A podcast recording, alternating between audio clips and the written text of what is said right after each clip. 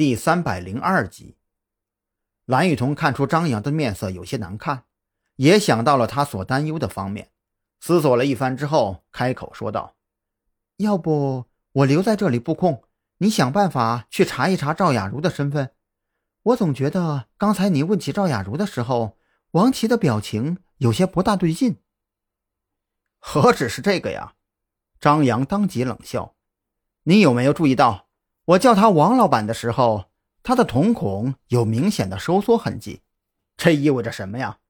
我甚至怀疑他就是火化厂偷尸案罪犯所提到的王老板，也是大鹏所提到的王老板。啊！蓝雨桐没有想到这么多。先前在安宁大厦的时候，他之所以跟着张扬称呼王琦为王老板，完全属于知其然不知其所以然。如今张扬做出解释之后，他反倒是惊出了一身冷汗。那岂不是说，万一王琦刚才跟我们撕破脸，咱们俩就都危险了？你怎么不早点告诉我？我刚才枪都没有上膛。张扬转头看了一眼蓝雨桐，此时的他满脸后怕，右手也下意识地摸向后腰的枪套，看模样是想要拔枪上膛。张扬连忙开口制止：“哎哎，你别激动啊！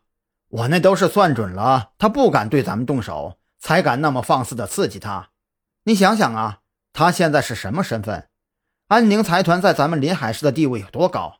在他眼里，咱们俩就是个小角色。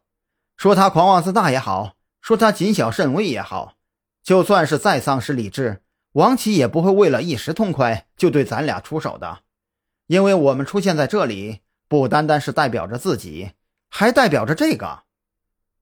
张扬再次指向自己头上的警徽。不得不承认，警徽的神圣之处就在于，好人眼里它是庄严肃穆的象征，可对于坏人而言，警徽所带给他们的，则是来自灵魂深处的威压。也不知道是张扬的话起了作用，还是闪耀的警徽。给了蓝雨桐无穷的力量，蓝雨桐慌乱的情绪迅速平复下来，紧握着枪柄的右手也缓缓地收了回来。张扬这才轻笑着将手机从遥控器上拆下，递到蓝雨桐面前：“这个你先拿着，你的手机也拿出来，如果有情况，随时给我打电话。”那你呢？准备从哪里开始调查赵雅茹呢？蓝雨桐接过张扬的备用手机。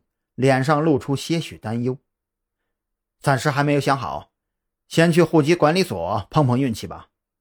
此刻，张扬心里却忽然想到了彭璇，陆安被正式拘捕，想必他心里也不太好过吧？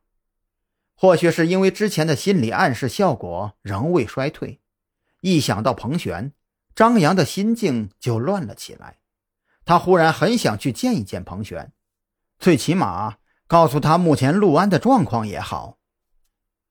张扬在蓝雨桐那掺杂着担忧和疑惑的目光之中下了车，随手拦了一辆出租车，就赶往装修公司。再次走进装修公司的办公区，一名之前曾经见过张扬的业务员妹子当即露出怪笑，微微点头之后，朝着彭璇的办公室努了努嘴，意思是彭总就在办公室里呢。